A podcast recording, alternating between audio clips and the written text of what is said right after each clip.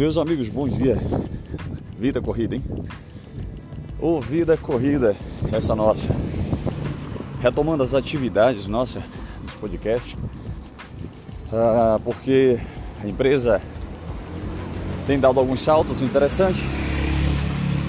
E aí, conta disso também, algumas, algumas situações nossas pessoais. Nós também temos que deixar em dias, né? É por isso que ocorre alguns atrasos. Mas o intuito de falar com vocês há dois, duas situações bem peculiares. A primeira delas é que há uma, uma situação louca aí na, no sistema de bolsa de valores. Nós estamos vendo uma manhã espetacular e uma tarde literalmente um, eu poderia até, a gente poderia até chamar de um The Walking Dead da vida, né? Amanhece tudo bem, final da tarde em diante as coisas ficam loucas. Nunca vi o que está acontecendo. Nós estamos vendo uma guerra comercial, Estados Unidos e China, né? Onde os países emergentes eles precisam estar, eh, eles são diretamente afetados com as ações dele, porque produzem o nosso, a nossa situação interna no Brasil, né? É de expectativa mais caótica, porque é, precisa é, vender para esses países e esses países entram em briga todos os dias para um tentar é, fazer com que um outro regrida a sua economia. Em contrapartida, os Estados Unidos produzindo né, em, um, em uma, uma linha de produção acima da sua capacidade, o Feder, o Banco Federal Americano, pega agora a sua pega a taxa de juros dele e abaixa. Dá para entender uma coisa dessa? Em dois pontos. Né? Por que, que ele faz isso? Porque ele já imaginou que lá na frente eles vão entrar numa recessão econômica tão violenta, tão violenta a ponto de quebrar o, o país. E aí eles param e falam: não, vamos tomar uma medida aqui, vamos perder agora aqui dentro, para lá na frente nós nos recuperarmos. Analisem bem, coisa louca, né? A China vendo a guerra comercial, os Estados Unidos criando taxas sobre taxas em cima dos seus produtos que são importados por ele, pega a sua moeda e abaixa 10 pontos, valorizando demais a sua moeda. O que é que os investidores fazem? Saem do dólar. Vai comprar o que? O ouro, que é um commodity né, de segurança, é um fundo de segurança que não tem, não tem o que falar, é, é o mais seguro que existe.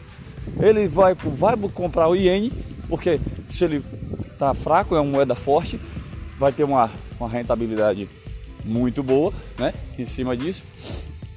E vai para o franco suíço, que é outra moeda também fora do sério, que quem compra esses três, esses três itens como fonte de reserva, como fundo de reserva, nunca vai ter dores de cabeça. E aí nós estamos no Brasil, né? Agora, a, ontem foi aprovada uma PEC né, do serviço para facilitar, desburocratizar as pequenas empresas e também, graças a Deus, né? Uma coisa que aconteceu boa aí, até que fim, né? Até que fim, demorou, demorou. Esse negócio de, ah, era obrigado ao domingo as empresas não abrirem, né? Demorou isso, país, o país, meu pai, o país. Eu entendo quando Getúlio, né? Quando Getúlio iniciou essa reformulação trabalhista, nossa, mas meu amigo, na década de 60 para 2020, olha a diferença, quantas coisas. Na década de 60 nós não tínhamos carros na rua. A gente não via carro na rua, não via ônibus na rua, né? Era, era raríssimos esses carros quando paravam, quando passavam, seja onde fossem. Existiam locais no Brasil que ninguém nunca tinha ouvido falar em carro. Quanto mais se, se citar um ônibus, né? Quanto mais se citar um ônibus, bicicleta era artigo de luxo no Brasil. Aviação, pô, caramba, não vou nem citar. E aí chegamos hoje no Brasil, ainda continua aquela questão do cara não poder trabalhar dia de domingo, porque dia de domingo é um dia sagrado, é um dia, é um dia de, de, de descanso do trabalhador. Olha, quem tem a, a questão da fé aplicada a isso, negocie a sua folga com o seu patrão. Né? Negocie sua folga, sua folga com o seu patrão. Sabe-se que a cada seis dias trabalhado ele tem uma folga. Agora, obrigatoriamente, essa folga não precisa ser um domingo. Ele pode escolher o dia dessa folga. É, pode ter seu dia, o dia dessa folga.